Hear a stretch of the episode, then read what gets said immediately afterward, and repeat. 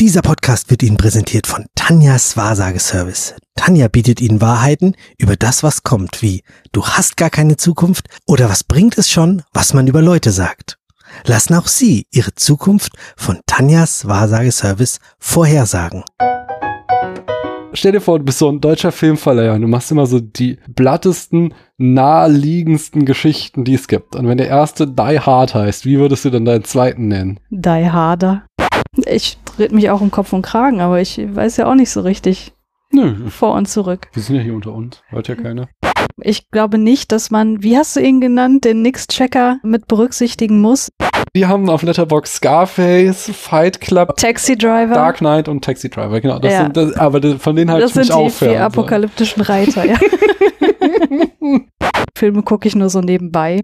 Meine Lieblingsfilme sind von Till Schweiger. Mir fällt kein anderes Wort für diesen Film ein, als der ist einfach nur menschenverachtend. Ist das Fatin Akin ein Treppenmann? Ja, eine beißende Satire über Machtverhältnisse, Einsamkeit, Aufsteigertum. Im Grunde der Anti-FDP-Film. Sex ist geil.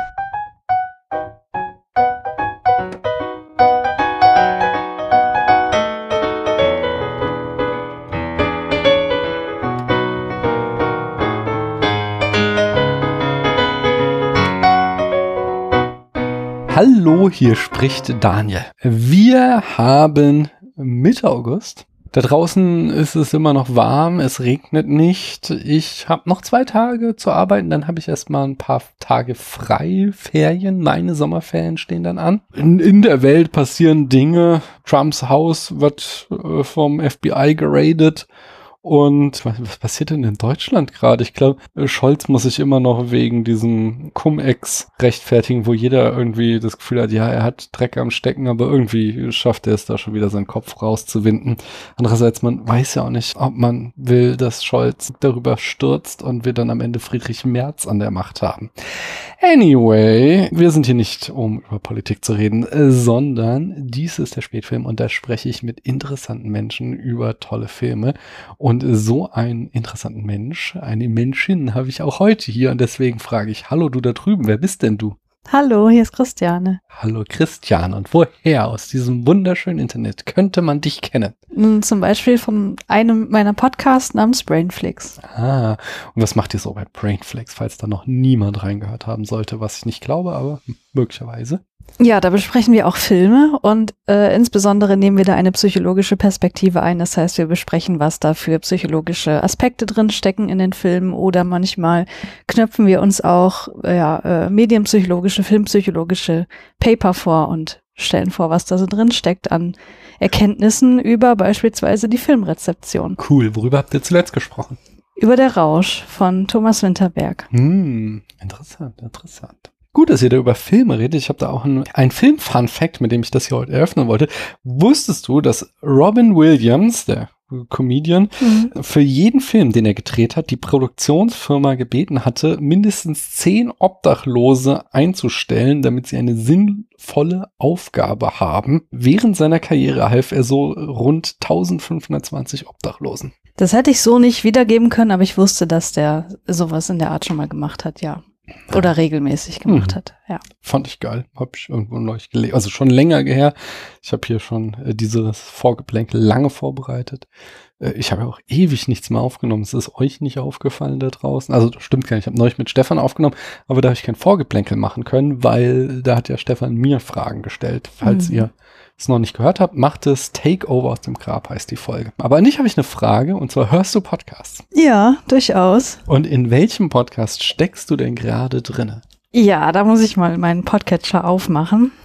Ich höre gerade, das weißt du sogar, Durchblick Philosophie. Mhm. Den binge ich gerade weg und ich stecke in der Folge 26. Aristoteles Denken macht glücklich. Und übrigens wollte ich dir sagen, ich weiß gar nicht, ob du das weißt, aber in deiner, in der Platon-Folge von diesem Podcast, da hat er deinen Philosophie-Podcast erwähnt und empfohlen. Doch, das, das äh, weiß ich tatsächlich. Äh, so bin ich auch auf den aufmerksam geworden, weil so. er das auch auf Twitter wiederholt hat. Ah, Und äh, seitdem habe ich da auch reingehört. Und das ist ganz nett. Also er hat so einen Anspruch, das für AbiturientInnen zu machen oder zumindest sich da am Curriculum des mhm. der Hochschule, nein, O- Oberstufe äh, zu, ein, zu orientieren und ich habe da schon einiges mitgenommen aus dem Podcast auf jeden Fall. Ich stecke gerade in Lauer und Wena, hier den Podcast von Christopher Lauer heißt er, oder? Und sein Jura-Kumpel, wer ist der denn?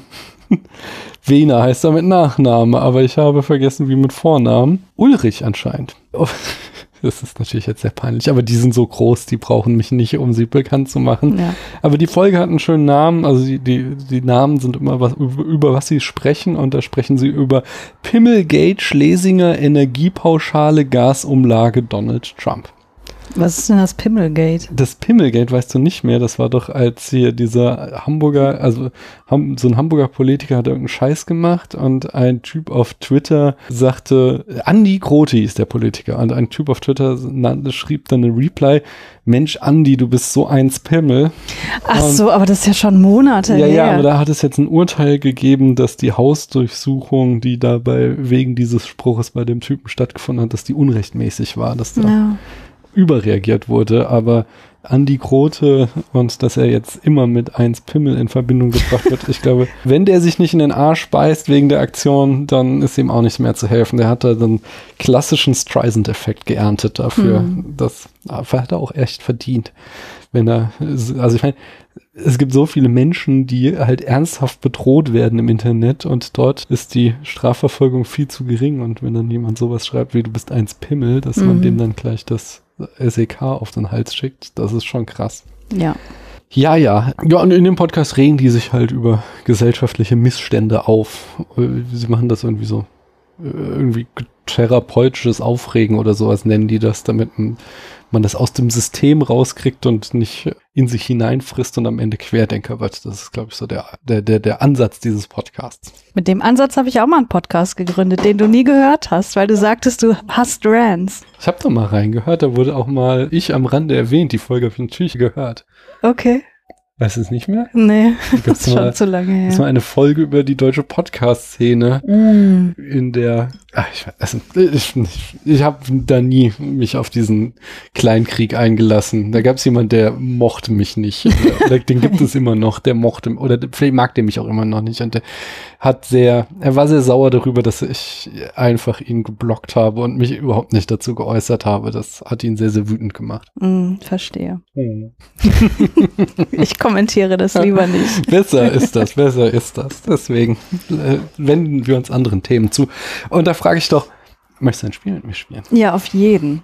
Das Spiel ist natürlich das Film-Schätzquiz. Äh, Du darfst mir zwei Zahlen nennen, dahinter verbilden sich zwei Filme, die lässt du antreten gegeneinander in den Rubriken Länge, Jahr, Oscar-Nominierung, Budget und Alter des oder der Hauptdarstellerin und gibst dann immer eine Schätzung ab. Zwischendurch kriegst du jede Menge Bonuspunkte und da du eh äh, quasi der FC Bayern dieses Spiel bist, wie ich das schon mal gesagt habe, weißt du das alles. Ähm, sag mir einfach mal zwei Zahlen.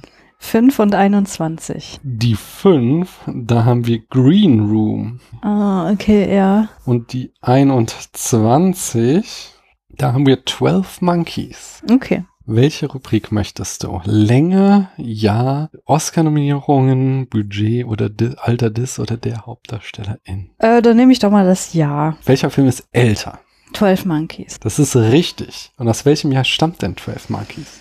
Mm, 1996. Ah, es ist ganz knapp vorbei, 95, da kriegst du einen halben Bonuspunkt. Dankeschön. Kannst mir auch noch sagen, aus welchem Jahr Green Room stammt? Puh, 2013. Hm, 2015.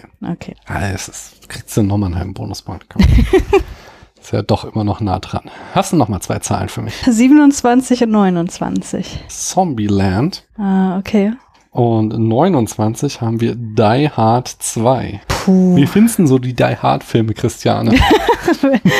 Das kann ich dir nicht beantworten, weil ich noch nie einen gesehen habe. Was? Ja, Wie tut mir bist du denn leid. daran vorbeigekommen? Wurde nicht in meiner filmischen äh, Sozialisation thematisiert, diese Filmreihe. Na gut. Ja, was äh, Oscar-Nominierung gibt's Länge, noch? genau, Länge, Oscar-Nominierungen, Budget und Alter des oder der Hauptdarstellerin. Dann nehme ich mal Budget.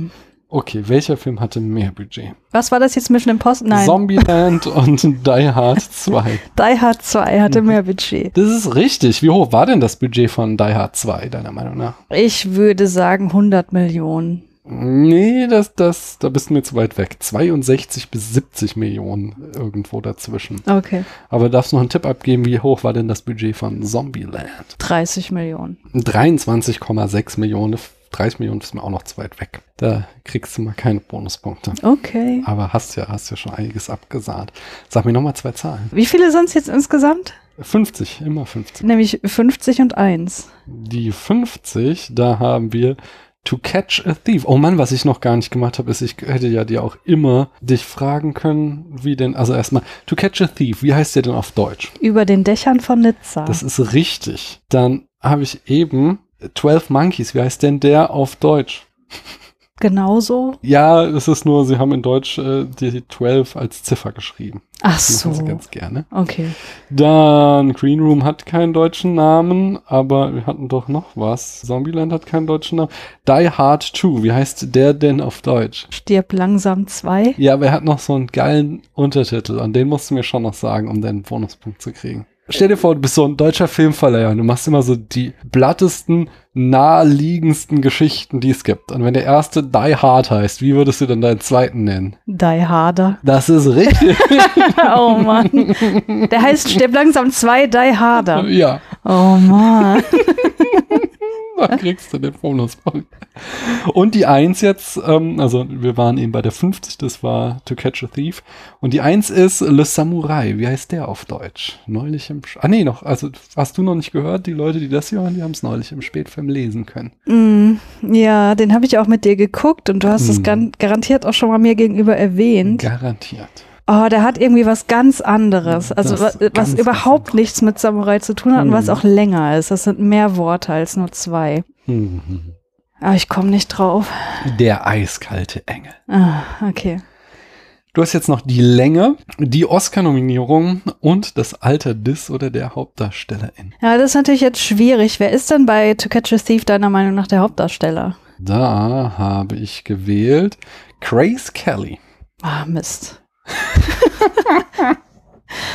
ah, äh, dann nehme ich Oscar-Nominierung. Oscar-Nominierungen. Welcher Film hatte mehr Oscar-Nominierungen? To Catch a Thief. Und wie, also das ist richtig. Was glaubst du, wie viel hatte er? Zwei. Er hatte drei, kriegst einen halben. Und wie viel davon hat er gewonnen? Ein? Das ist richtig, kriegst du nochmal einen Bonuspunkt. Und wie viel Oscar-Nominierungen hatte Le Samurai? Null. Das ist auch richtig und noch ein Bonuspunkt hinterher. In welcher Kategorie hat er denn gewonnen? Ich glaube, das war sowas wie Ausstattung, Ach so, okay. irgendwie Kostüm oder so. Ich bin mir aber gerade nicht mehr hundertprozentig sicher. Klingt plausibel. Ja, sagen wir nochmal zwei Zahlen. Äh, 37 und 38. Äh, so, den Hammerfilm Gnomeo and Juliet. Oh, Daniel. Wie heißt der denn auf Deutsch? Gnomeo und Julia. Ja, aber jetzt äh, noch wieder der berühmte deutsche Untertitel. Hä? Das ist ein ver verballhorntes Sprichwort über Liebe. Das ist ein Animationsfilm, oder? Ja, der hat, also, den habe ich neulich, bin ich da drüber, also als ich das hier eingetragen habe, bin ich da über den Cast gestolpert. Ich glaube, das ist der krasseste Cast, den irgendein Film ever hatte. Also Okay.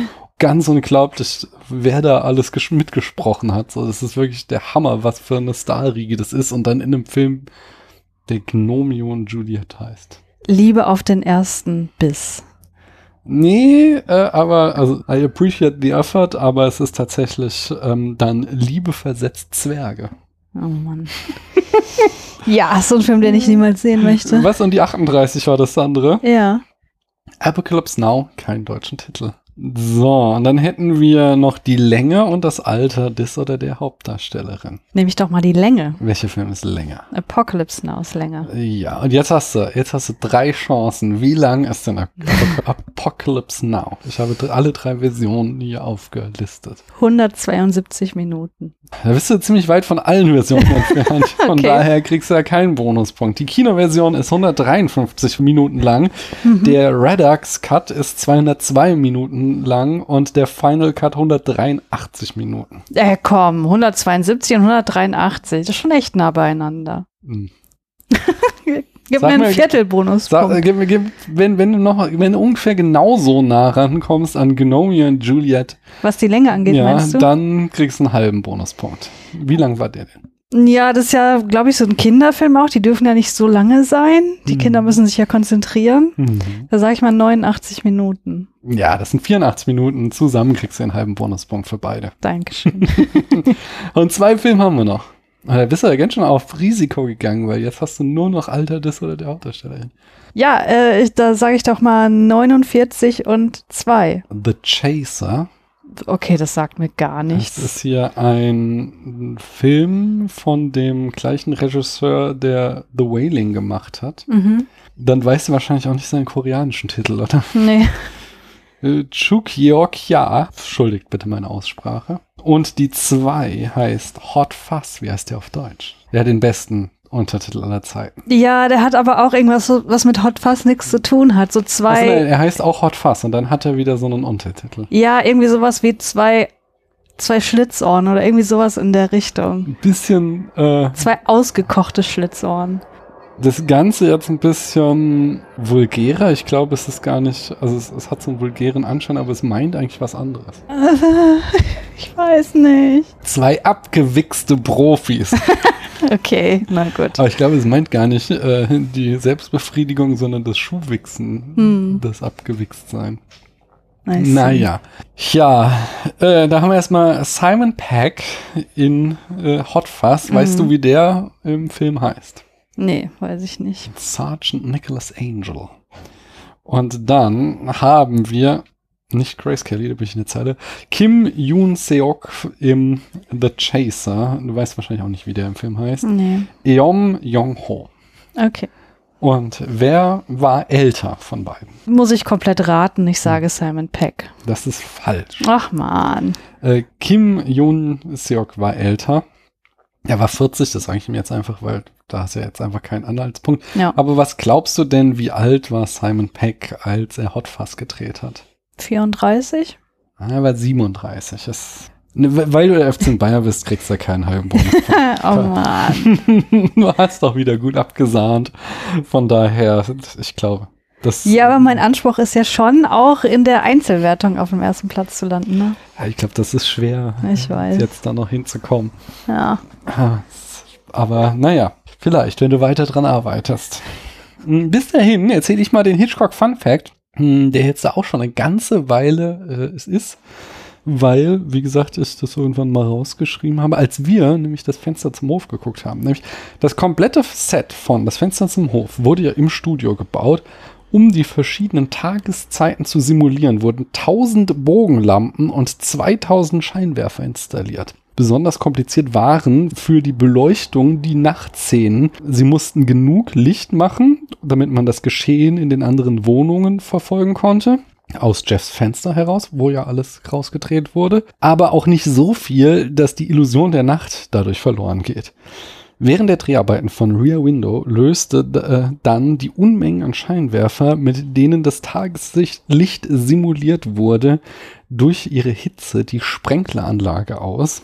Angeblich ließ sich Hitchcock davon nicht beirren, sondern nur einen Schirm bringen und blieb in seinem Regiestuhl sitzen, bis der Regenschauer vorbei war. Hm. Okay. Hm. Ich habe eine Frage an dich. Und zwar, ich weiß gar nicht mehr, ja, wo war das denn? Ach genau, das ist auch The Wailing. Bei The Wailing hatten wir so diese Diskussion, Wir beide oder Stefan? und du? Stefan und ich, während wir den, über den Film gesprochen haben, da hatten wir so diese Diskussion, dass der Film, also dass, dass wir beide der Meinung sind, der Film ist eigentlich nicht rassistisch, sondern er ist schlauer als einfach plump rassistisch zu sein. Hm. Andererseits brachte Stefan das Argument, ja, dass er so erfolgreich war in Korea, könnte halt schon darauf hindeuten, dass da so die anti-japanischen Ressentiments äh, quasi drauf eingezollt haben. So, ja, Mhm. geil, Japaner ist der Bösewicht, das kommt in Korea gut an. Hm. Und das ließ mich an eine Diskussion denken, die man ja auch immer in Zusammenhang mit Fight Club hat Ja. dass halt Fincher sagt, ey, Leute, das ist eine Satire. Ich, natürlich ist das alles vollkommener Bullshit und soll halt toxische Männlichkeit bloßstellen. Aber du hast ja total viele ähm, irgendwelche rechten Män Männerrechtler und so, die das total geil finden und den Mhm. Film abfeiern und Snowflake als Beleidigung ernsthaft nehmen und so weiter und so fort. Deswegen meine Frage an dich, was denkst du, müssen Filme den Nix-Checker als Interpreten berücksichtigen? Ab, beabsichtigt nicht gegendert. In meinem Gefühl zumindest häufig Männer sind, die Filme, also auch jetzt so Sachen wie, wie heißt der, denn jeder Student äh, das Poster hatte über den Drogenbaron. Alle wissen jetzt wieder. Der Drogenbaron? Ich weiß gerade gar nicht, wovon du sprichst. Weder komme ich auf den Namen des Schauspielers, noch auf den Namen des Regisseurs oder auf den Namen des Films. Wow. Ja, es ist so ein Aufstieg und Fall-Mafia-Film über so ein. Goodfellas? Nee, ich nee, habe das nee, ja alles nicht gesehen, was in die Richtung geht. Ich weiß, dass da drinne das Zitat The world is yours vorkommt. Mhm. Und wenn ich das jetzt google mit Film, dann komme ich auf einen Film, der so heißt. Das bin ich natürlich nicht.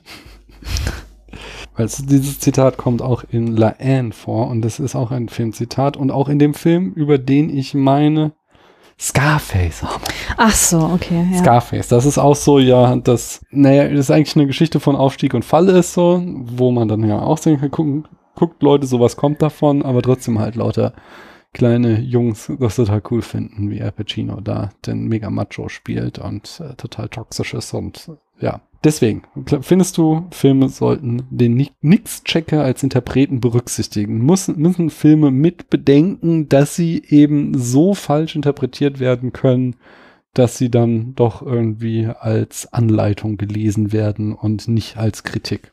Ja, auch wahrscheinlich ist so die naheliegendste Antwort, dass Kunst ja irgendwie nichts müssen sollte. Mhm. Also weil das, ja, wir haben ja Kunstfreiheit und deswegen kann ja jeder seine Kunst so machen, wie er will. Es sei denn, es ist irgendwie verfassungswidrig oder so, aber das würde ich jetzt mal ausklammern, das meinst du nicht. Mhm. Insofern würde ich jetzt wahrscheinlich auch eher sagen, nein. Aber wenn ein Film so eine Interpretation vielleicht sogar eher anbietet als das, worauf es tatsächlich hinauslaufen sollte, laut Regisseur oder Drehbuchschreiber, dann ist irgendwas schiefgelaufen. Oder?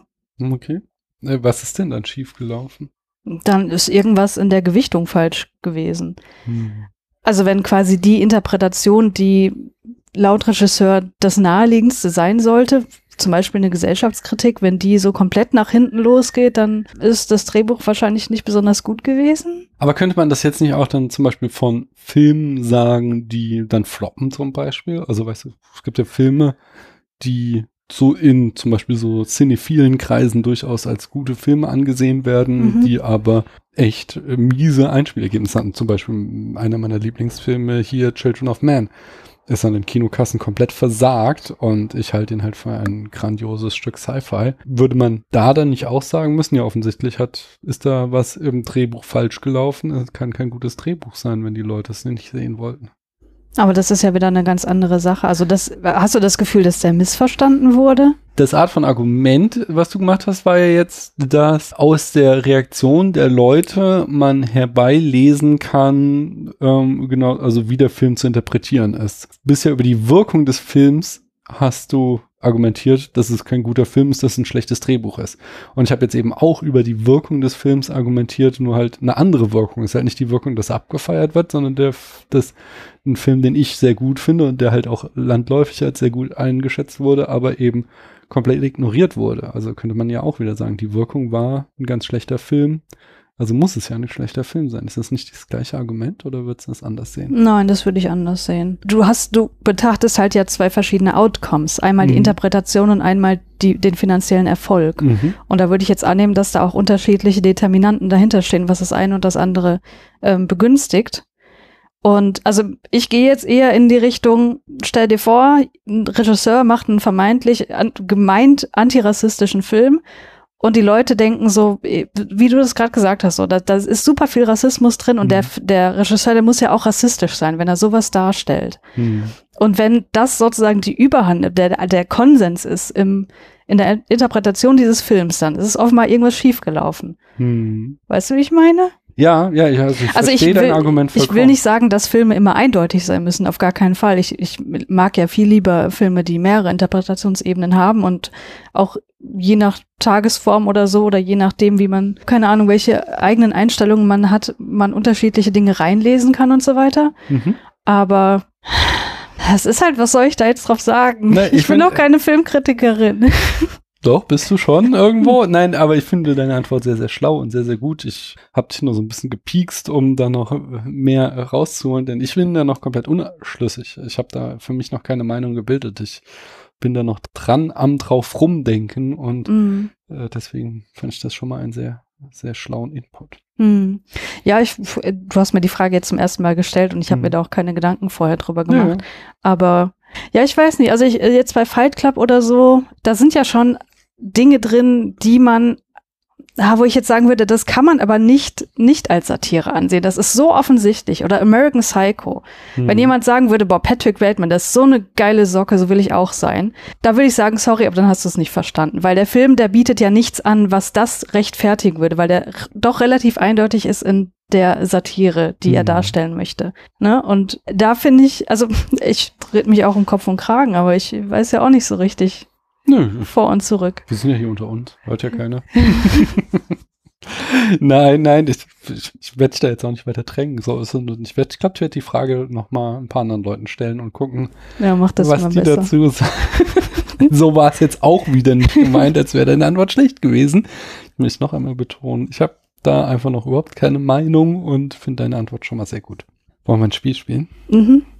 Das nächste Spiel, was ich hier auf meinem Zettel habe, ist, was weißt du über Punkt, Punkt, Punkt? Okay.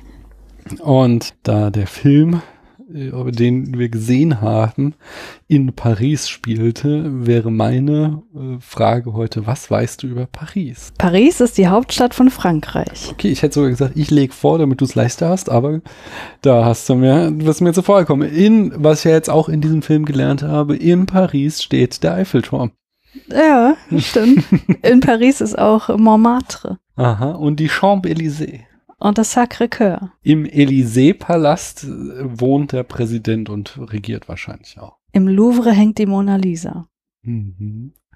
Im Louvre gibt es auch so eine kleine Glaspyramide im Innenhof. Mhm. Die ist sowohl nach oben als auch unterirdisch nach unten geht die. Das wusste ich nicht. Ja, ich war schon mal da unten. Ich war nur im Louvre drin. Hm. Ja, hier, äh, Notre Dame steht auch in Paris auf einer Insel. In der Hm. Seine. Ja, beziehungsweise nicht, denn es ist ja neulich abgebrannt, also vor ein paar Jahren. Aber haben die Also- das nicht schon wieder aufgebaut? Nee, also es wurde ja irgendwie super viel Geld im Internet gesammelt, aber Ja. ich, ich glaube, die äh, Wiederaufbauarbeiten laufen noch, weil auch nicht so viel Geld am Ende, also es wurde viel, viel mehr Geld zugesagt, als dann tatsächlich da angekommen ist. Da haben viele den kurzen Ruhm eingeheimst und so, ah, ich spende dafür, um dann aber das nicht in die Tat, um, ja, also da keine Taten haben folgen lassen, diese Aussage. Hm. Äh, die, die steht aber, also weiß nicht, ob das jetzt mein Fun Fact war. Ich sag, ich hänge noch einen dran. Notre Dame steht auf der Ile de la Cité, eine kleine Insel, die ursprünglich mal komplett Paris war. Okay, mit dem letzten ist es auch wieder dein Fakt, weil das mit der Insel hatte ich ja gerade schon gesagt. Nur Aber- den Namen nicht genannt. Mhm. Ähm, ja, in Paris spielen auch viele Filme, nicht wahr? Zum Beispiel Die fabelhafte Welt der Amelie. Ja, man muss ja schon noch ein bisschen was dazu sagen. Moulin dürfen. Rouge spielt er auch.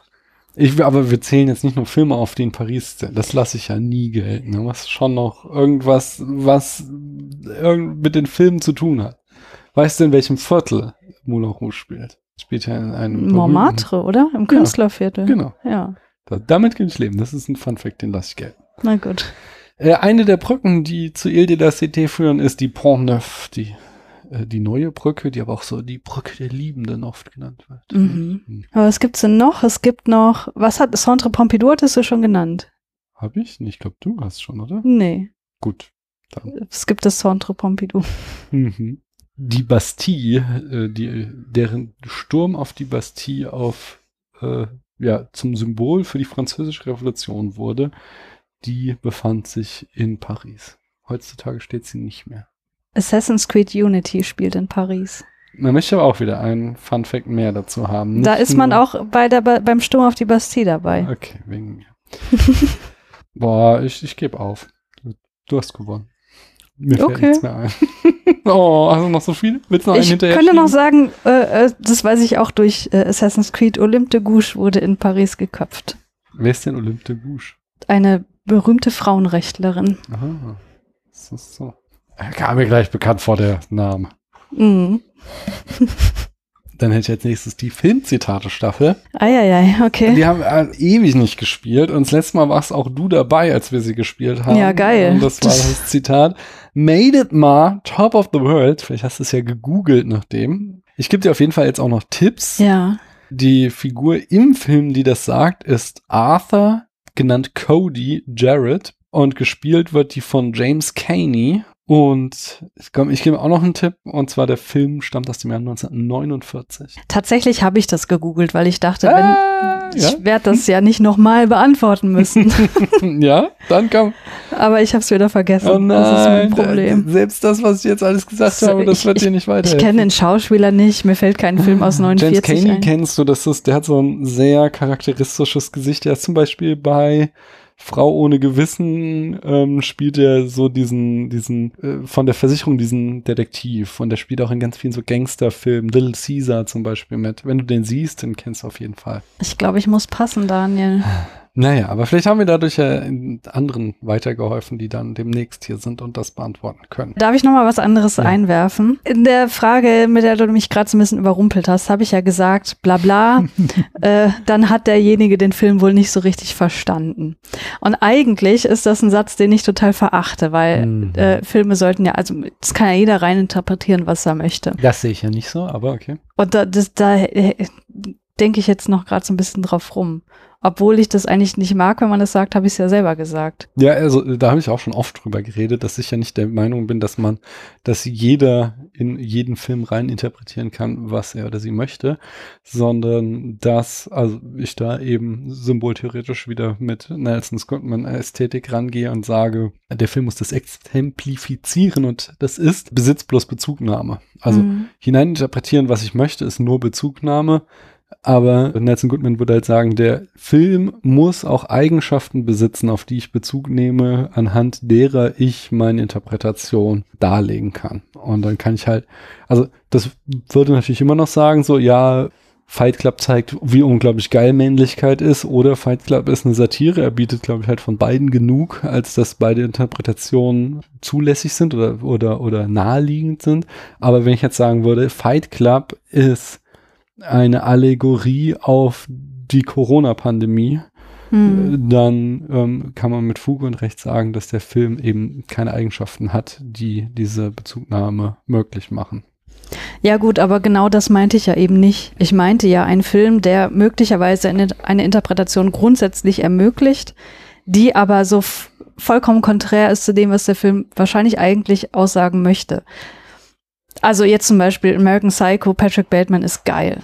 Mhm. So, das ist, glaube ich, nicht das, was man da am Ende rausziehen sollte. Aber Mhm. man könnte natürlich. So, weil der wird ja auch total cool dargestellt, der sieht perfekt aus, so, der macht seinen Sport, der, keine Ahnung, ist kultiviert. Also jetzt so, keine Ahnung, was Restaurantbesuche angeht, beispielsweise. Also da müsste man natürlich trotzdem die Frage beantworten, wieso ist ein Massenmörder zu sein geil? Und zweitens müsste man auch eine Antwort auf diese letzte halbe Stunde, wo das ja schon alles dekonstruiert wird, liefern. Und wenn du das nicht lieferst, dann finde ich das wieder halt, also dann, dann hast du halt einfach Eigenschaften des Symbols ignoriert. Und dann würdest du es legitim finden zu sagen, du hast den Film nicht verstanden. Ja, in dem Fall schon. Würde ich halt schon sagen, dass der Film, also Ich glaube, was äh, jetzt kam mir gerade noch so ein Gedanke. Ich glaube, mein Problem mit diesem Satz ist, dass manchmal dieser Satz von Leuten verwendet wird, damit die Diskussion aufhört. ja, ja. So, du hast es nicht verstanden, also brauche ich mit dir nicht mehr darüber reden. Das ist auch was, was sehr Elitäres auf jeden Fall. Ja. Ach, zwei Herzen kämpfen in meiner Brust oder wie es heißt. Äh, Weil ich habe da natürlich mein, mein anderes äh, semiologisches Vorbild, äh, Roland Barth wieder, nicht der Tod des Autors, der Mhm. sagt äh, halt, der die LeserIn sind, haben die Hoheit über die Interpretation. So. Aber das würde ich halt ja da auch sagen. Ich würde halt nicht sagen, dass, äh, ach, wie heißt die Regisseurin von American Psycho? Mary Herron, kann ja, es sein? oder Hedden, Heron? Ich meine, aber, aber sie auf jeden Fall. Das, was sie sagt, ist mal erstmal Latte. So, Mhm. ne? es, es muss im äh, Symbol begründet liegen. Mhm. Aber es ist dann schon wichtig, was so der Diskurs über den Film zu sagen hat. Also Mhm. wenn ich halt eine ganz andere Interpretation habe, als äh, so die, als, als, als die landläufige, nämlich ist es eine Satire, dann bin ich halt auch in der Beweispflicht. Dann muss ich halt auch eben gute Argumente bringen, warum das der Fall ist. Mhm. Dann kann man mich auf jeden Fall überzeugen. Aber ich kann nicht mich einfach hinstellen und sagen, nein, der Film meint das komplett ernst, Mhm. beweist du mir das Gegenteil. Ja. Das wäre mein Punkt. So, und, und wenn, wenn das halt nicht gemacht wird, sondern nur gesagt wird, so, ich sehe, wenn jemand einfach hingehen würde und sagen würde, ich sehe nicht, dass es eine Satire ist, aber mir keine Argumente dafür liefert, Mhm. keine stichhaltigen, dann würde ich es berechtigt finden zu sagen, du hast den Film nicht verstanden. Okay. Weil das kann man ja auch nicht leugnen, dass es das gibt. So, also ich kann ja, ich schaue ja oft mit Kindern Filme und ich habe Situationen, wo meine siebenjährige Tochter Filme nicht versteht. Also das ist ja Mhm. einfach ein Fakt. Und wenn das für äh, Kinder zutrifft und also mein und meine Tochter ist schon aufgrund ihres Elternhauses eine versierte Seherin, nicht? Und wenn du halt, äh, warum soll das nicht auch auf erwachsene SeherInnen zutreffen, dass sie Mhm. einfach Sachen nicht verstehen? Ich gucke auch Filme, die ich nicht verstehe. Ich habe, ich denke, wir kommen heute Abend noch zu einem Film, den ich so wirklich nicht verstanden habe. Und deswegen finde ich das jetzt auch erstmal gerechtfertigt, jemandem zu sagen, du hast den Film nicht verstanden. Nur halt Ja. nicht als ein Machtargument, nicht als, wie du sagtest, nicht um eine Diskussion ab, einfach abzuwürgen. Mhm. Mhm. Ja, ja, ja. Also, Äh, um nochmal auf deine ursprüngliche Frage zurückzukommen, ich glaube nicht, dass man, wie hast du ihn genannt, den Nix-Checker äh, mit berücksichtigen Mhm. muss. Ich finde das vollkommen in Ordnung, wenn Filme in ihrer Aussage und ihrer Komplexität einfach so ausgefeilt sind, dass das nicht jed jeder verstehen kann, Mhm. weil Menschen sind nun mal unterschiedlich und haben unterschiedliche Ansprüche, was, was die intellektuelle Bearbeitung eines Filmes angeht, was sie da reinstecken möchten. Und insofern wäre das doch schade, wenn das immer auf die einfachste Aussage, also dass die total explizit gemacht werden würde. Mhm. Weil dann würde ich mich auch nicht ernst genommen fühlen als Zuschauerin. Ja, finde ich gut. Das finde ich ein sehr gutes Argument. Ja. Vielen Dank. Ja, bitte. Möchtest du da noch mehr zu sagen? Ja, ich überlege gerade, ob äh, dann wäre ja ein, ein Einwand eines äh, imaginären Advocatus Diaboli, ja, müsste man dann aber nicht, damit Filme möglichst inklusiv sind, vielleicht Alternativversionen drehen, wo das, wo gewisse äh, Aussagen dann vielleicht doch noch expliziter gemacht werden für ZuschauerInnen, die vielleicht nicht filmisch so gebildet sind und gewisse Symbole nicht so lesen können oder so. Aber müssen wir, also muss Kunst inklusiv sein? Nein, das äh, würde ich jetzt auch nicht sagen, aber das könnte ja jemand einwenden. Ich finde Inklusion ist, also ich finde das eine Kategorienverwechslung, weil Inklusion ist halt ein gesellschaftspolitisches Erfordernis. Ne? Mhm. In unserer Art, wie wir zusammenleben, sollten wir inklusiv sein. Aber ob jetzt Person XY ein Kunstwerk macht, das nicht für alle da ist, das da kann auch nicht der Anspruch sein. Also dann können wir so gehst du allein zu bildenden Kunst. Wie viel Mhm. Kunst gibt einfach 99 Prozent der Menschheit nichts? Ja, aber es ist ja, kann ja trotzdem, also es kann ja jetzt nicht sein, so, nee, ihr dürft nur noch Kunst machen, die wirklich alle irgendwie rezipieren wollen. So. Ja, ja. Zumal Kunst ja auch was Identitätsstiftendes ist, ne? Mhm. Und wenn alle Kunstwerke für alle Leute gleichermaßen gemacht sind, dann weiß nicht, ob diese Funktion wegfallen würde. ja, ich denke schon. Dann würden wir uns immer nur auf den kleinsten gemeinsamen Nenner Genau, reduzieren genau. müssen. Ja. Also wenn du, keine Ahnung, sagen würdest, ja, weiß nicht, was ist ein erfolgreicher Film? Titanic oder so. Mhm. Also wenn du, äh, nee, ich komme mit meinem Argument gerade nicht weiter. Nee, ich glaube, das war sehr klar. Also brauchst du auch nicht weiterkommen. Also da kann ich ja für mich dann nichts mehr rausziehen, wes weswegen ich gerade diesen Film geil finde. Aber wenn ich sagen würde zu dir, Daniel Shortbus ist ein geiler Film, der bedeutet mir viel. Mhm. Und du hast den Film kürzlich gesehen und das ist ein spezieller Film so. Mhm. Da kannst du, glaube ich, mehr über mich erfahren aus dieser Aussage, als wenn ich sagen würde, Titanic ist mein Lieblingsfilm. Wobei ich jetzt nicht Titanic und Leute, die das gut finden, abwerten. Nein, natürlich nicht. Ich finde den ja auch nicht schlecht. Aber er ist nicht sehr identitätsstiftend. Es kommt auf die Mischung an. Ich finde auch immer so die Leute, die so auf Letterbox, ähm, äh, da kann man diese vier Lieblingsfilme angeben, Mhm. die dann nur vier komplett unbekannte Filme haben. und dann, okay, das ist sehr identitätsstiftend für dich, aber es sagt mir auch viel über dich aus. find Ja, ich. ja. Deswegen finde ich das gar nicht so schlimm, wenn da, also genauso ist natürlich, wenn da jemand irgendwie drei Christopher Nolan und einen Denis Villeneuve-Film irgendwie in den Mhm. vier Lieblingsfilmen hat, dann denke ich auch immer sofort so, mhm, dir muss ich nicht folgen. ich habe habe schon in, vor meinem geistigen Auge, wie sämtliche deine Rezensionen aussehen werden. Ja. Der hat auch ein Scarface-Poster zu Hause hängen. Na, das, also, ich glaube, das ist nochmal ein Unterschied. Also, Okay, ich, glaube, es okay. gibt, also, die Leute, Scar, die haben auf Letterbox Scarface, Fight Club, auf jeden Taxi Fall Dark, Driver. Dark Knight und Taxi Driver, genau. Das Ja. sind, das, aber das, von denen Das ich mich sind die aufhören. vier apokalyptischen Reiter, ja. wo ich auch nichts gegen jeden einzelnen dieser Filme sage. Also ich habe manche mit lieber und manche weniger lieb von den Filmen, aber Mhm. die haben schon gewisse Qualitäten. Es sind nur, man hat so, man macht ja so ein, so ein gewisses Distinktionswillen erzeugt man ja durch dieses Letterbox-Profil. Und wenn Ja. man diese vier Filme da halt sofort hinklatscht und sagt so, das bin ich, dann habe ich halt immer so, uh, ja, ich, ich habe ein ziemlich klares Bild davon, wie du bist und Mhm. Es interessiert mich nicht. Entschuldigung. Ja, ja. Aber ist, ja, Wie oft wechselst du denn deine vier Filme eigentlich? Ja, ziemlich oft. Also nee, nicht ziemlich oft, aber es kann schon ein, zwei, dreimal im Jahr passieren. Und zwar immer, wenn ich einen Film sehe oder wiedersehe und merke, wow, das ist einer meiner Lieblingsfilme, das merke ich jetzt. Dann kommt er da rein und der, der am längsten in den vier steht, fliegt raus. Mhm. Aber den liste ich dann immer in meinem, äh, in meiner Bio in Letterboxd mit auf. Also da stehen Mhm. alle Listen, alle Filme drin, die schon mal in den Top 4 oben drinne standen Mhm. Okay. quasi die besten Filme aller Zeiten. Der beste Film aller Zeiten steht da alle drin, um Ja. Jan zu zitieren. Schöne Grüße an dieser Stelle. Ich mache mal ein bisschen weiter, denn wir haben ja noch viel vor. Ich habe Feedback bekommen. Wieder jede Menge. Ich habe nur eine kleine Auswahl. Und zwar Molosowski, mit dem ich hier zu Avatage Podcast habe. Der hat äh, kommentiert die Folge Sind wir schon in der Fuschelrunde mit Christoph zusammen. Und da haben wir über eine berühmte Frankfurter Videothek, die sich einstmals ähm, hier in Bornheim auf der Berger Straße befand, gesprochen. Und da sagte er, Kines, Ganz wichtig für Frankfurter, die angesprochene Videothek gibt es noch, ist aber ein bi- bisschen umgezogen und hat dann auch die Webseite verlinkt, video-city.de. Die Webseite sieht auch so aus, als hätten sie sie seit dem Umzug oder lange davor nicht mehr überarbeitet. Hm. Aber andererseits, man kann sogar noch VHS in dieser Videothek ausleihen. Das fand ich dann doch irgendwie ganz süß wieder. Ja. Christoph hat sich auch noch mal zu eben jener Folge in den Kommentaren gemeldet und zwar schrieb er Nachtrag Totoro. Ich hatte ihm empfohlen, er solle unbedingt äh, mein Nachbar Totoro gucken Mhm. äh, mit seinen Kindern und er sagte, meine Kinder mochten ihn beide und meine Tochter hat mich von sich aus auch gefragt, welchen ich lieber mag. Also er bezieht sich auf mein Nachbar Totoro und äh, Kikis kleiner Lieferservice. Mhm. Wobei, er hat das bestimmt im Sneakpot beantwortet, aber ich weiß jetzt nicht mehr. Christoph, wenn du das hörst, melde dich nochmal. Welchen mochtest du denn jetzt lieber? Totoro oder Kikis kleiner Lieferservice?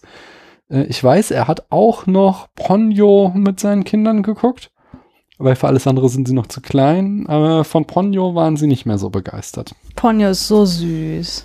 Aber ich finde auch Kiki und Totoro besser als Ponyo. Ja, ich auch. Aber Ponyo ist schon wirklich, der ist, also, da kriegt man Zuckerschock, so süß ist der. Ja, ich glaube, das störte ihn. Also so. außerdem hatte er dann noch so eine spezielle Paläontologenbrille, weil da halt irgendwie Urzeitfische in dem Film die ganze Zeit rumschwimmen, die einerseits nicht kommentiert werden, warum da jetzt Urzeitfische rumschwimmen und dann auch noch irgendwelche sachlichen Fehler da gemacht wurden. Das hatte ihn auch sehr gestört. Aber dass da so ein Triton-Verschnitt unter Wasser lebt, das ist völlig okay, was oder ist was? denn der Tritonverschnitt? Na, so, ein, so ein Wassergott. Triton hieß doch auch der so. Vater von Ariel.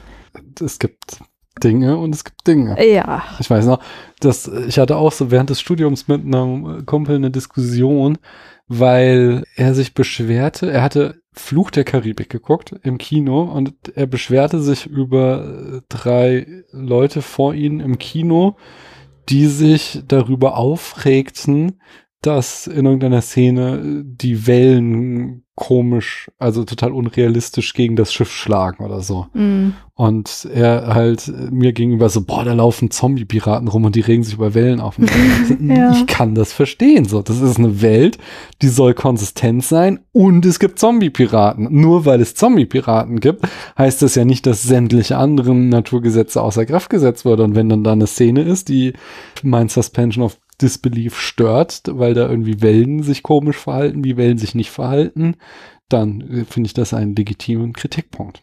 Okay. Du nicht. Ja, ich weiß nicht. Ich meine, wenn ich danach gehen würde, dann, dann könnte ich eigentlich keinen Film mehr gucken als Psychologin. Es wird ja so viel Hanebüchner-Scheiß erzählt. Ja, das stimmt. Und da gewöhnt man sich irgendwann dran. Aber ich finde zum Beispiel, das ist der Unterschied zwischen den Kämpfen in Herr der Ringe und in der Hobbit. mhm. In Herr der Ringe kannst du auch sagen, ist alles hanebüchend, weil wir haben halt riesige Monster, wir haben Orks und Zauberer und Elben und sowas und so. Aber trotzdem, wir haben halt eine, eine Fantasy-Welt, die sich trotzdem an Gesetze der Schwerkraft zum Beispiel hält Ja. und die gewisse Regeln aufgestellt hat, die sie selbst war, äh, also einhält. Mhm. Und in Hobbit wird das halt alles über Bord geworfen Mhm. und die hüpfen da rum und Legolas läuft herunterfallende Mauern hoch Ja. und die Zwerge hüpfen von Fass zu Fass in Fässern, die Ja. durch Flüsse schwimmen und also Sachen, die halt einfach physikalisch unmöglich sind. Ja. Und dadurch hatte der Film halt einfach nach kurzer Zeit für mich jede Suspension of Disbelief. In dem Moment hatte ich, es geht hier um nichts mehr. So, es Mhm. kann, ich habe nie das Gefühl, dass hier irgendjemand je in Gefahr ist, weil alles möglich ist. Ja, apropos, neulich hat Anne Kostümfrau im Bahnhofskino Ponyo besprochen. Da fällt mir auf, dass auch äh, Anne Kostümfrau einen Kommentar bei mir geschrieben hat, nämlich auch jetzt in der letzten, jetzt gerade veröffentlichten Folge mit Stefan. Ähm, da behaupte ich, dass das Bahnhofskino nie über Babadook gesprochen habe, weil der eben so gruselig ist für Eltern. Und da korrigierte mich Anne, höre gerade eure aktuelle Folge und bin hellhörig geworden, als es um The Babadook ging.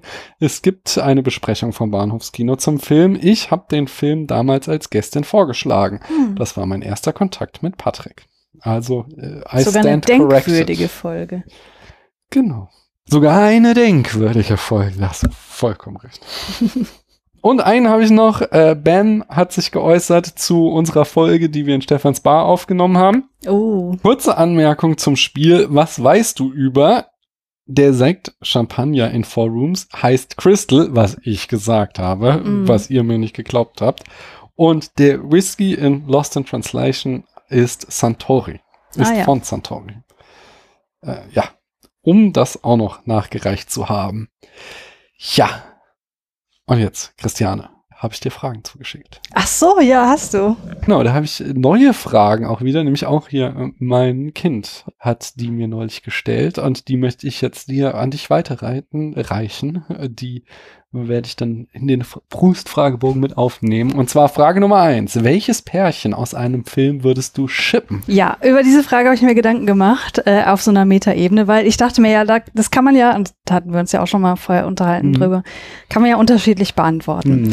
Und ich dachte, na gut, ich nehme jetzt kein Paar, was irgendwie im Film so fast zusammengekommen wäre oder Mhm. deren Liebe gescheitert ist, weil ja genau, dass das eben nicht passiert, äh, die Schönheit des Films meistens ausmacht und dann würde der Film als solcher nicht existieren. Wobei ich mir natürlich schon wünschen würde, dass beispielsweise Frau Chan und Herr Chow aus In, the Mood for Love zusammenkommen oder David und Sophia aus Vanilla Sky eine richtige Mhm. Beziehung führen können oder der Driver und Irene aus Drive, denen Mhm. würde ich es auch gönnen oder Chiron und Kevin aus Moonlight. Wie gut, dass du das nicht beantwortet hast. Ja, ja, genau. Äh, deswegen würde ich, ich kann auch diese, die eigentliche Frage kann ich nicht mit einem Paar beantworten. Ich würde ein Pärchen also nehmen, deren Beziehung leider eher, wie auch immer, nicht zur Debatte steht oder nur in einem Subtext irgendwie Mhm. mal möglicherweise angedeutet wird.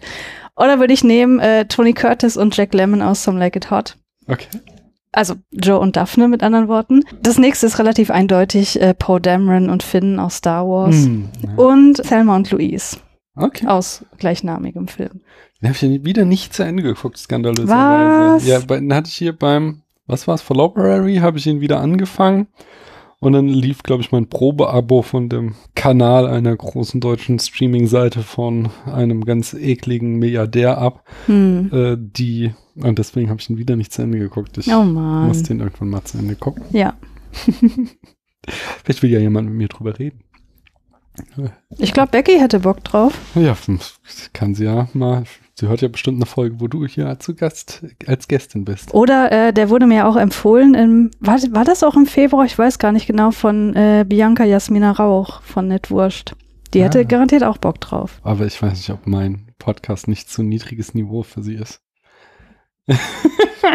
Kann ich nicht beantworten. Ja, das müssen wir dann mal herausfinden vielleicht.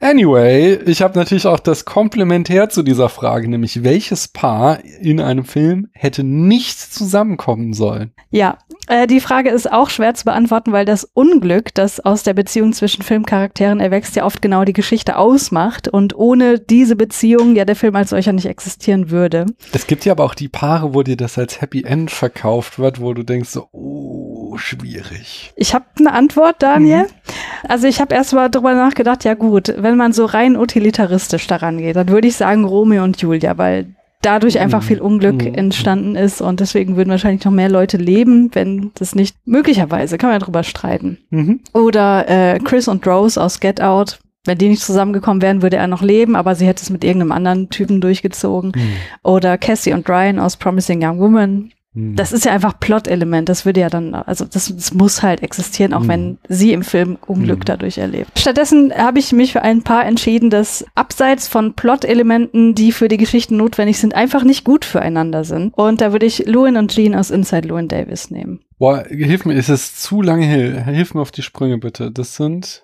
das sind Ex-PartnerInnen. Also mhm. Luan ist ja der Hauptcharakter aus. Ach, das sie, sie, dürfen wir spoilern? Das ist kein Spoiler, das ist sehr am Anfang des Films, oder? Sie ist schwanger, oder? Und er hat sie abtreiben lassen. War das nicht so? Ja, da, da bist du jetzt im Spoiler-Territorium.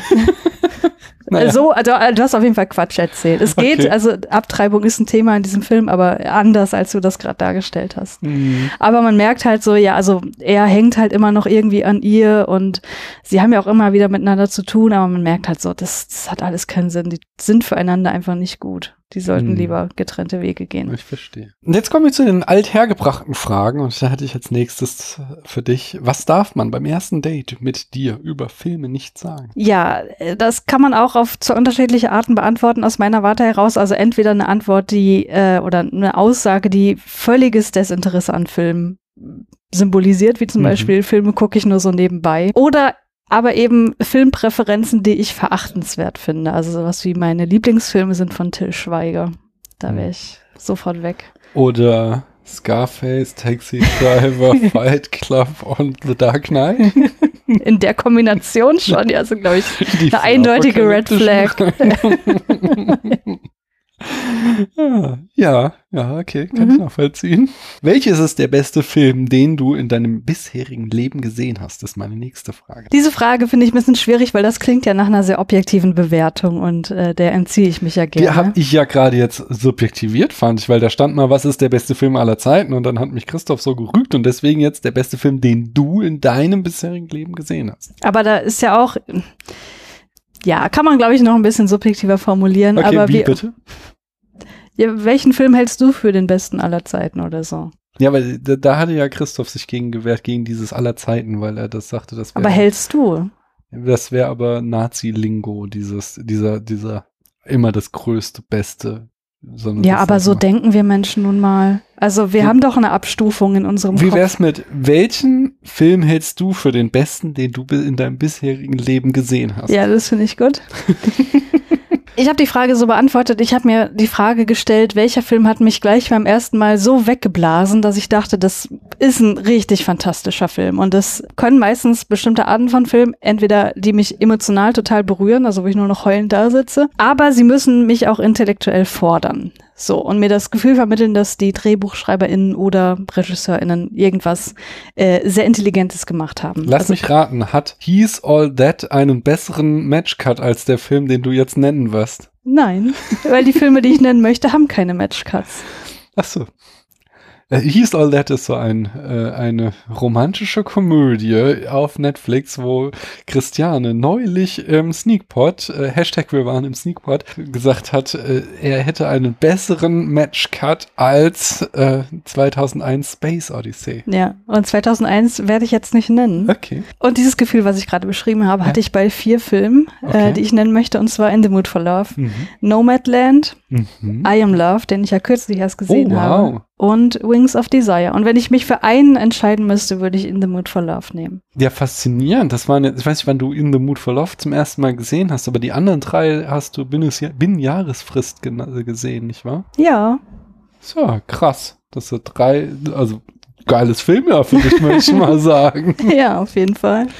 Wow. Ja, finde ich gut. Auch, auch, auch deine Herleitung der Antwort hat mir sehr gefallen. Dann habe ich noch einen. Äh, was ist denn der für dich schlechteste Film? Da bin ich jetzt wirklich ganz äh, stupide vorgegangen und habe mir meine Letterbox-Bewertung angeschaut. Und ich habe zehn Filme dort mit Minimalbewertung. Ich habe 21. Was? Und äh, drei würde ich hier mal nennen, die ich wirklich auf die eine oder andere Art und Weise absolut verachtenswert Ja. finde. Love Potion Number 9. Schlimm, ja. Ja. Eat, Pray, Love. Auch möchte ich betonen, beide haben wir binnen Jahresfrist gesehen. Also vielleicht war es doch nicht so ein geiles Filmjahr. Und ein Film, den wir bei Keanu Reloaded besprochen haben, I Love You to Death. Mhm. Mir fällt kein anderes Wort für diesen Film ein, als der ist einfach nur menschenverachtend. Okay. Also absolut. Und das, wie sagt man so, so der Bodensatz des Filmischen, was mir bekannt ist. Mhm. Ja. Okay. Wow. Mhm. Also ich kenne ihn nicht. Ich vertraue da deinem Wort. Ja. Bist bereit für das nächste Spiel? Ich weiß nicht. Du hast ja eins auf der Liste, was ich eigentlich nicht spielen möchte. Oh, ich habe ich hab nämlich äh, jetzt, weil wir nicht schon wieder entweder oder spielen können. Denn Christian war die letzte Person, mit der ich entweder oder zusammen mit Stefan gespielt habe.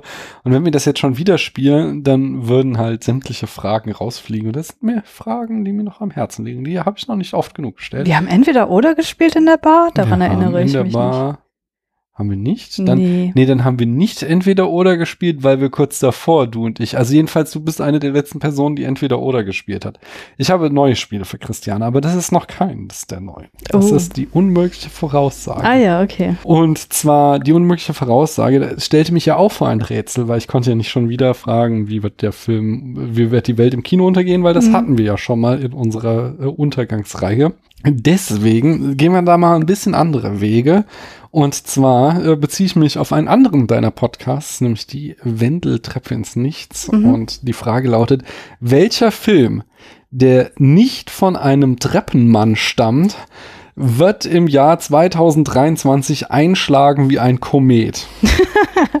Und da habe ich eine Liste von Filmen, die 2023 erscheinen sollen. Mhm. Und ich würde dir jetzt die einfach mal so nennen und dann guckst du mal, äh, welche, für welchen du dich entscheiden würdest. Okay, Aber ich muss natürlich auch immer gucken, dass es von keinem Treppenmann ist. Wir haben natürlich. On Barren Weeds von Nuri Bilge Ceylan, a teacher from Istanbul who does his compulsory service in a remote provincial region is surprisingly confronted with allegations of harassment of female students. Glaubst du, der wird einschlagen wie ein Komet, dieser Film? Nee. Ist nicht so das Thema, oder? Äh, Ich, habe das Gefühl, so Filme, die solche Art von Themen behandeln, die sind wir gerade ein bisschen überdrüssig, oder? Den Mhm. sind wir überdrüssig? Wie auch immer. Ich, ich glaube, der wird's nicht. Nee. Ich gehe das mal nicht chronologisch durch, weil der nächste, der hat auch schon wieder so ein, der heißt Bombosch, der hörst du ja auch wieder sehr indie-mäßig an. Mhm. Ja, äh, ist, da- ist die Frage erstmal, ist Fatin Akin ein Treppenmann? Würden bestimmt manche Leute sagen, ja. Also Ähm. Jan ist ja derjenige, der das beurteilen muss und ich glaube schon, dass er da Tendenzen sieht. Okay, weil der bringt Rheingold raus. Äh, War, hat es was mit, mit äh, hier Wagner zu tun? Weiß nicht, weil da steht auf Letterbox noch kein Plot zu. Ach so, Dann haben wir hier Disappointment Boulevard von Arias. Arias, das ist ein Treppenmann, oder? das ist ein Treppenmann, ja. Arias, der fliegt Also raus. ein Treppenmann, äh, der, äh, der, der wird gerade zum Treppenmann. Mhm. Der ist Treppenmann initiiert, aber noch Mhm. nicht so ganz angekommen. Killers of the Flower Moon von Martin Scorsese ist Ja, so, sorry. Ein, ein, so ein Treppenmann-Film, dass der fliegt raus. Dann hätten wir noch einen Scorsese-Film, der haut aber ganz schön raus. The Wager war der andere. Äh, the Way of the Wind von Terrence Malick. Sorry, auch Treppen. Äh, jetzt wird's spannend, weil wie sieht's mit Treppenfrauen aus? Nämlich Barbie von Greta Gerwig. Oh, der wird einschlagen. Der wird mega einschlagen. Und, und zählt der, weil sie, weil sie kein Tre- also Hallo, natürlich ist sie war- keine Treppe, kein Treppenmann. Hat, Ja, aber bitte sie, ist sie eine Treppenfrau? Treppenfrau ist ja nicht negativ besetzt. Okay, aber Treppenmann ist negativ besetzt. Ja, ist dir das noch nicht aufgefallen? Gut. Also nimmst du Barbie. Ich nehme Barbie, klar. Ich schau mal weiter, was ich nehme. Wir hätten If von John Krasinski. Wer ist denn John Krasinski? Oh, John Krasinski ist der Typ, der äh, hier, äh, der Film, wo, wo sie nicht sprechen dürfen. Oh, Du weißt schon. den auch Jan so verachtet. Genau, der, wo die, ja. Rela- die Rezension von Team Schere heißt der Podcast, oder? Ja. Sehr großartige Rezension, weil die hat mir auch die Augen geöffnet, dass der Film schon ziemlich übel ist. Mhm. Äh, wie heißt der denn? A Silent Place oder so? Ja, Oh. oh, ich habe ich hab's vergessen, ehrlich Mhm. gesagt. Aber das kann ich ja, wenn ich hier draufklicke auf John Krasinski. A Quiet Place. Ja, genau, ja, ja. Also, und if, also C ist John Krasinski ein Treppenmann. Der wäre gern einer. A man can see and talk to people, imaginary friends, befriending those that have been forgotten or discarded. Mit Ryan Reynolds, John, natürlich spielt er wieder selbst mit. Oh, aber auch Phoebe Waller-Bridge, Fiona Shaw. Ich glaube, den nehme ich. Darf ich den nehmen oder f- bin ich denn in deiner Hochachtung zu sehr gesunken? Du kannst ihn gern nehmen, aber glaubst du wirklich, der wird ebenso einschlagen wie Barbie? Ich glaube nicht. Ich bin mir nicht davon überzeugt, dass Barbie einschlagen wird. Ich glaube, Der wird aber jetzt schon so gehypt. Ja, aber eher, weil alle so geschockt sind vom Look dieses Films, oder? Hä? Nein, weil sie es geil finden. Ja, aber mehr, nee. Ich gucke noch mal eins weiter. Ich hätte, ah, okay, nee. Steven Spielberg. das fragt man sich auch immer, wo nimmt der Mann die Energie? Ich hätte hier eine, es gibt offensichtlich gleich mehrere drei Musketierfilme, die rauskommen sollen, von Martin Bourboulon. Okay, aber das sind französische Filme, die werden nicht einschlagen. Aber ich glaube, wir müssten tatsächlich mal eine offizielle Definition des Treppenmanns aufstellen Mhm. und eine Top 10 der Treppen, treppigsten Treppenmänner, damit das ein für alle Mal geklärt Ah, ist. Vielleicht wäre das eine, eine, eine, Eine Herzrunde. Eine Herzrunde. nicht? Ja. ja.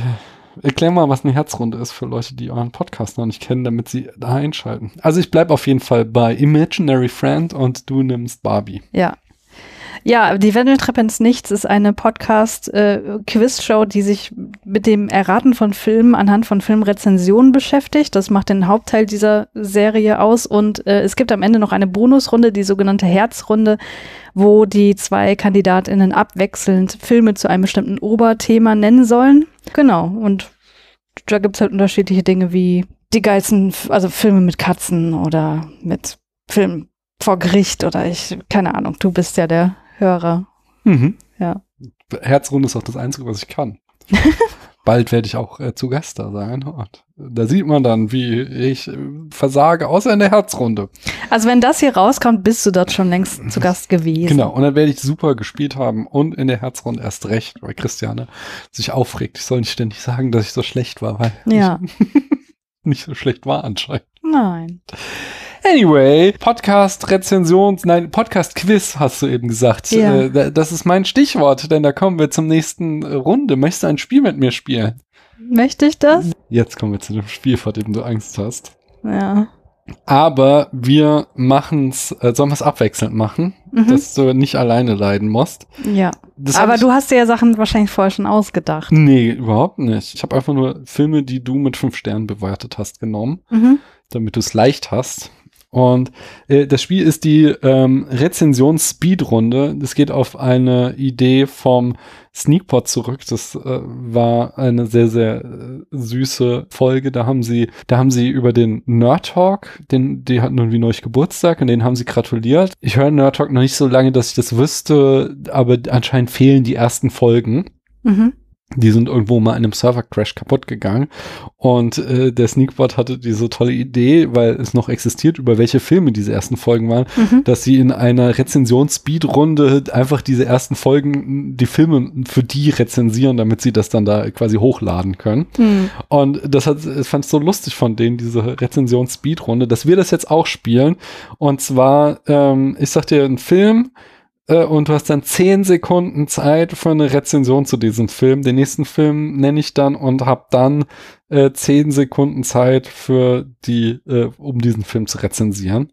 Soll ich anfangen? Nee, oder willst du anfangen? Fang du an. Okay. The Worst Person in the World ist der erste Film. Also genau, äh, es geht zehn Sekunden. Dann fange ich jetzt an. Der Film ist The Worst Person in the World. Ein Spiegelbild äh, von Millennials, die sich nie entscheiden können und die alles immer total äh, toll, also wichtig finden. Oh, dieser Sound ist echt schlimm. Vielleicht sollten wir mal einen anderen nehmen. Okay, bist du bereit jetzt für Film 2? Nein, aber mach mal. Film 2 ist, und äh, bevor du es anmerkst, ich drücke erst auf Start, sobald du das erste Wort gesagt hast. Okay. Der äh, Film 2 ist Der Himmel über Berlin. Ah, eine filmische Poesie, die. Äh, äh, oh Gott, Daniel. Ähm, äh, Engel, die im Himmel sind und die Menschen werden wollen. oh Gott. Sehr gut. Nein, das ist ich, Spontankreativität ist meine große Schwäche. Ich finde das gerade sehr lustig. Ich bin dran mit Nomadland. Eine Allegorie auf das Ende des amerikanischen Traums. Wir kehren zurück zu seinem Beginn. Wir lehnen, äh, lernen Trapper kennen, die durch den Westen reisen, aber dabei... Du bist dran mit Promising Young Woman. Eine feministische, feministische Kampfschrift, aber als Kinofilm. Punkt. Mehr muss man dazu nicht sagen. Wow, du hast noch drei, zwei, eins. ich bin dran mit Parasite. Ja, hier ist- haben wir es eindeutig mit Kapitalismus und wie der Kapitalismus Menschen zugrunde richtet zu tun. Das Ganze in der oberflächlichen äh, Form eines, Eines was? eines Thrillers. Ich wollte noch irgendwie sowas Achso. äh, äh, der eine Zugeständnis an den Massengeschmack macht, sagen, aber da hatte ich jetzt nicht die Chance. Das zählt nicht. Okay. Du bist dran mit If Beale Street Could Talk. Eine poetische Meditation der Schwierigkeit der Entwicklung der Liebe in einem rassistischen System. Du bist ganz schön äh, Tiefstaplerin, dass du behauptest, du könntest das nicht und dann bringst du perfekte Rezensionen. Meine Runde, The Favorite. Ja, eine beißende Satire über Machtverhältnisse, Einsamkeit, Aufsteigertum. Im Grunde der Anti-FDP-Film. Das finde ich gut. Deine Rezension geht über Call Me By Your Name. Pfirsiche waren nie so sexuell. Punkt. D- Das ist ja jetzt nur eine Beschreibung. Jetzt musst du schon noch so, äh, was sagt denn der Film aus? Sex ist geil.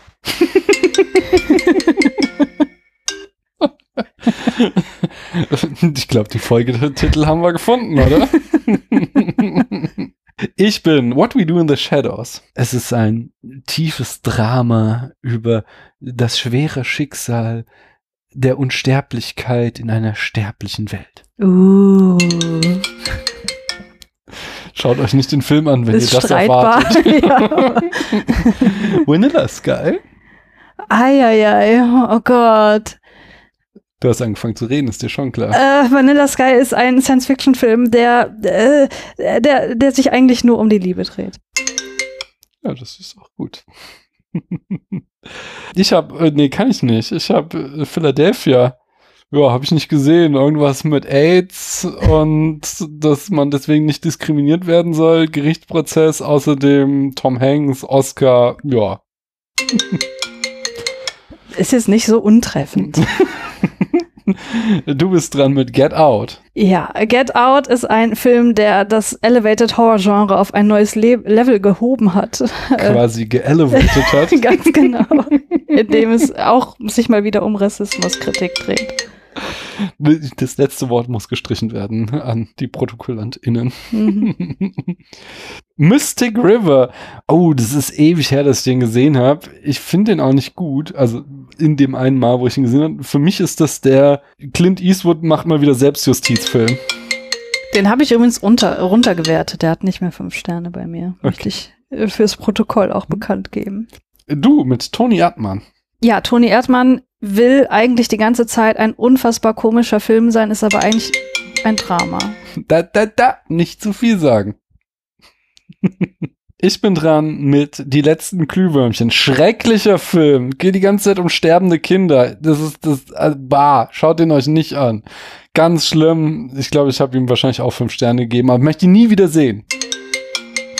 Das war wesentlich mehr Zeit, als ich für Toni Erdmann hatte, möchte ich anmerken. Meinst du, ich habe zu früh getippt? ja, Möchtest du noch was zu Toni Erdmann Nein. sagen?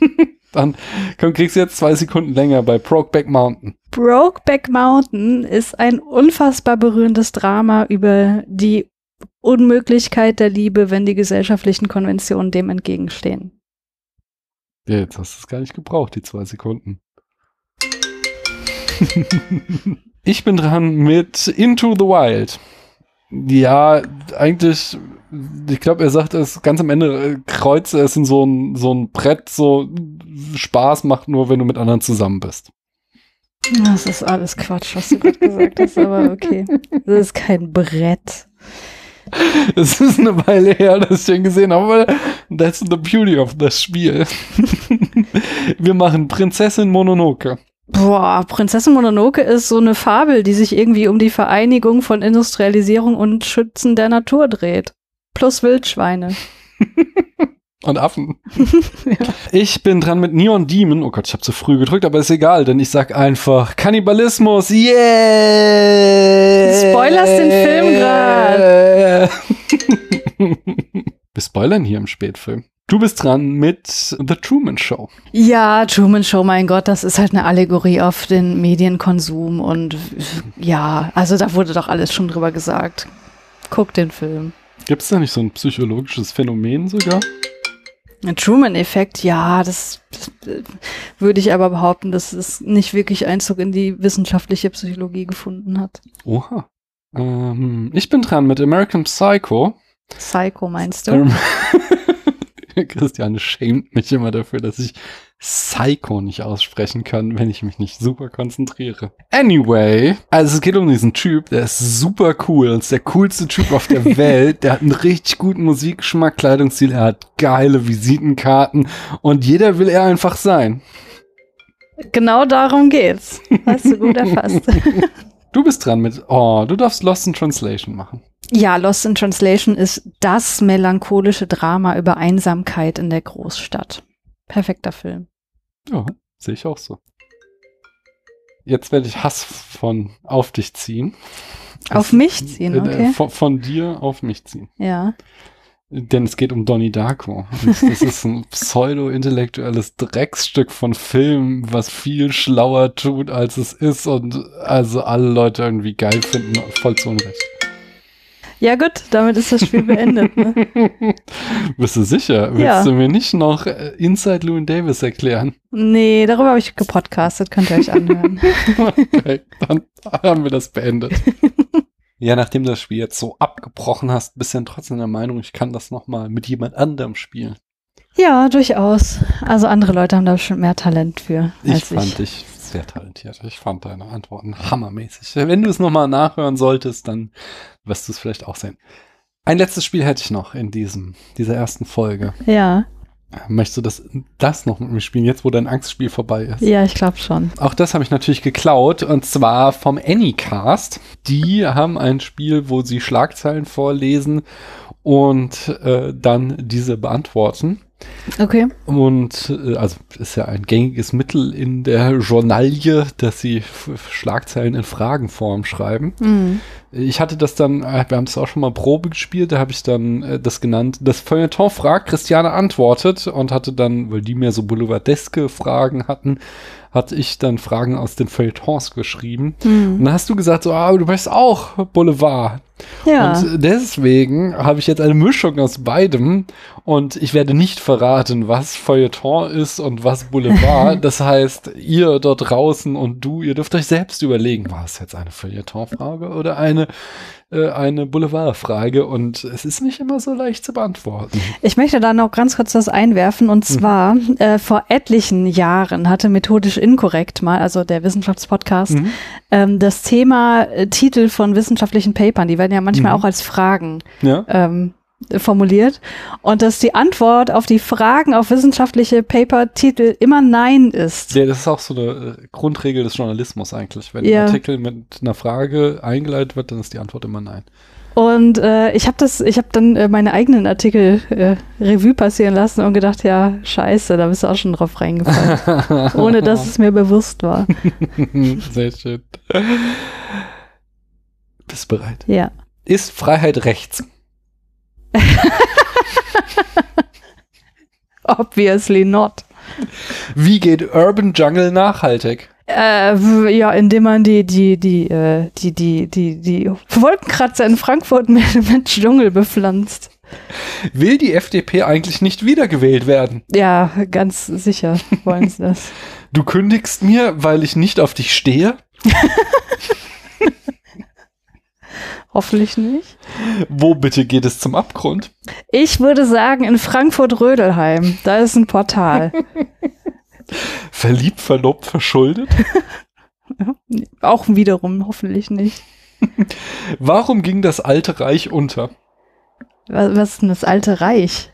Es gibt hier keine Zusatzinformation. Das alte Reich. Ja, das äh, alte Reich, das ist in Rödelheim in Abgrund gefallen. Helfen Mietenkel gegen die Einsamkeit? Das ist ja wirklich eine interessante Frage. Ne? Darüber gibt's ja auch einen Film oder wahrscheinlich schon mehrere von Werner Herzog. Der hat eine Fake-Doku über dieses Phänomen gedreht, dass man sich ähm, Menschen mieten kann, zum Beispiel, weil man zu einsam ist. Okay, interessant. Kann man in einem Buch die Geschichte der Menschheit erzählen? Ah, da geht's bestimmt um den Harari, ne? Möglicherweise. Äh, Wer ist denn der Harari? Ach, dieser Typ, der meint, er hat die komplette Menschheitsgeschichte durchgecheckt und schreibt darüber Bücher und eigentlich ist das aber ziemlich äh, zusammenkonstruiert. Okay. Also nein. Nein, kann man nicht. Was soll das bedeuten? Ja, wenn ich das wüsste.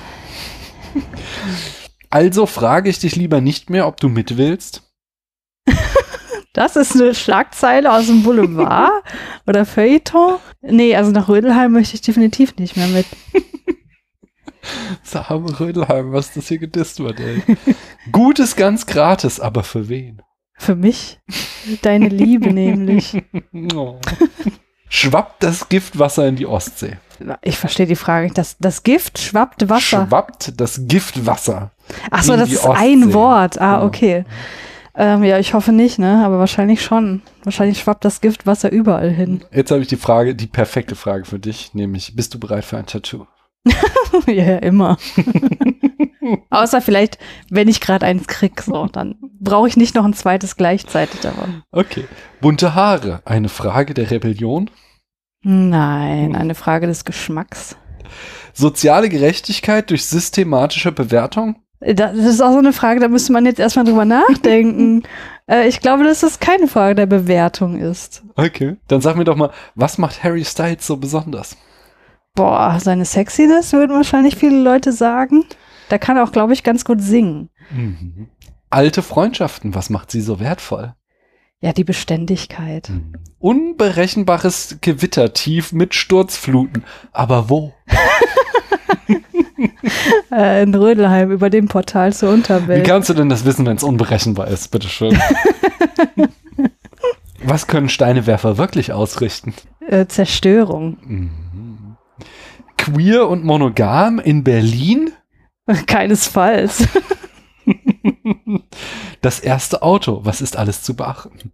Sollte nicht zu teuer sein. Ich kann empfehlen, äh, wobei äh, kann man, eigentlich kann man ja heutzutage keine Autos mehr empfehlen, aber mein erstes Auto hat ja 100 Euro gekostet. Es war ein Golf 2 aus einem Seniorenhaushalt, top gepflegt. Ging die ganze Zeit ziemlich gut, außer der Kupplung. Also ich glaube, nachhaltig ist mein äh, rechter Oberschenkel wesentlich muskulöser als der linke, weil ich die Kupplung immer so unfassbar durchtreten musste und da wirklich sehr viel Widerstand war. Aber ich glaube, das erste Auto sollte nicht zu teuer sein. Okay. Wie lernt man schnell eine neue Sprache? indem man in das Land zieht und versucht mitzusprechen? Mhm. Was ist meine Arbeit wert? Deine ganz persönlich. Deine Arbeit ist sehr viel wert. Ich glaube, du, du arbeitest am, am Zusammenhalt der Gesellschaft, Daniel. Also das bezweifle ich, aber okay. 18 versus Mitte 20. Was hat sich verändert? Das ist beide schon zu lange her, das weiß ich nicht. Oh, du kannst eine Frage nicht beantworten. Das ist hart. Was tun Faktenchecker? Nicht genug. Oh, die Armen. Wie ist es um die Zukunft von Blackjack Online-Casinos bestellt? Ich hoffe schlecht. Was ist passiert? Ja, wie gesagt, man kann keine Bücher über die Weltgeschichte schreiben. Wer hat Angst vor der großen, starken und grünen Frau? Du offenbar nicht? Okay. ist die Hot Brush besser für die Haare als ein Kletteisen? Ah, nein. Also Glätteisen, die sind ja gar nicht so schlecht, wie ihr Ruf sind. Ne? Also da braucht man schon ein ordentliches Produkt. Man kann ja noch ein bisschen Hitzeschutzspray benutzen, wenn man möchte. Und dann kann die, glaube ich, auch gegen die Hot Brush bestehen. Keine Ahnung, was eine Hot Brush ist, aber Möglicherweise was, was besser ist als das Kletteisen. Eine letzte habe ich noch. über alles reden. Ist das wirklich eine gute Idee? Ich habe heute in einem Buch gelesen, was ich wirklich schlecht finde, dass man nicht Das über alles Buch oder was du heute gelesen hast? sowohl als auch. ähm, dass man auch in einer Beziehung nicht über alles reden sollte und man sich seine Geheimnisse lassen sollte. Hm. Und was lernen wir jetzt daraus, dass du das Buch schlecht findest und dass das in dem Buch stand? Das Buch finde ich vor allem schlecht, weil die Aussagen, die da drin stecken, das sind knapp 300 Seiten, die hättest du auf 10 Seiten runterkürzen können. Dazwischen ist einfach nur hohles Gelaber. Ich sag jetzt nicht, was das ist, ich will hier niemanden dissen, aber es ist wirklich ein schlechtes Buch. Lest keine Beziehungsratgeber, es bringt einfach nichts. Oh Gott, dass du schon einen Beziehungsratgeber brauchst. Das Ich habe nicht gesagt, dass ich das brauche, aber ich reflektiere mein Verhalten gern. Okay. Auch reflektieren äh, sollten wir vielleicht den nächsten Film, über den wir sprechen, in der nächsten Folge. Und damit kommen wir zur letzten Rubrik dieser Folge, nämlich in fünf Sätzen. Warum sollten die Leute die nächste Folge hören und oder den Film gesehen haben? Ich möchte vorweg schicken, den Film gesehen haben müssen Sie nicht. Der ist nämlich wirklich schlecht und ihr solltet euch aber die nächste Folge anhören, um zu erfahren, warum. Hm. Ja, es, also, es hat ja auch hier so einen, wieder mal so einen größeren Bogen, den wir schlagen, indem wir uns eben durch die Weltuntergangsfilme gucken und sind jetzt in den 30er Jahren angelangt und wie Christian schon sagte, dieser Film, der ist schon so ein Clusterfuck, aber vielleicht können wir da auch was äh, draus ziehen. Also für die 30er Jahre. Ich habe auf jeden Fall ein paar spannende Interpretationen darüber, was der Film wahrscheinlich auch eher, also teilweise auf jeden Fall unfreiwillig aussagt äh, die aber, was aber doch sehr exemplarisch für seine Zeit ist. Und das ist vielleicht ganz spannend, sich anzuhören. Aber sch- anschauen müsst ihr ihn echt nicht. Das haben wir schon für euch gemacht. Ja, Christiane, das hat mir sehr viel Spaß gemacht. gleichfalls. Du bist natürlich herzlich wieder hier eingeladen, aber wir machen ja auch gleich weiter. Erzähl uns noch mal ganz kurz, wo man in diesem wunderschönen Internet noch mehr von dir hören kann. Zum Beispiel bei Brainflix oder bei der Wendeltreppe ins Nichts. Und ja, ich habe auch ein äh, Gastspielfeed, weil ich bin ja oft in anderen Podcasts zu Gast, so wie, wie hier zum Beispiel, Mhm. was mir sehr viel Spaß macht, weil dann muss ich das Ganze ja nicht schneiden, sondern kann einfach darauf warten, bis es veröffentlicht wird. Und dazu findet man auch einen Link auf meiner Website. Wie lautet denn die Webseite? christianeartig.de in einem Wort geschrieben. Sehr schön. Ich glaube, ich habe es auch verlinkt. Wenn nicht, dann auf jeden Fall zur nächsten Folge. Ich danke dir schon mal, dass du bis hierhin mitgemacht hast und ich danke euch da draußen, dass ihr bis hierhin zugehört habt. Tschüss. Au revoir.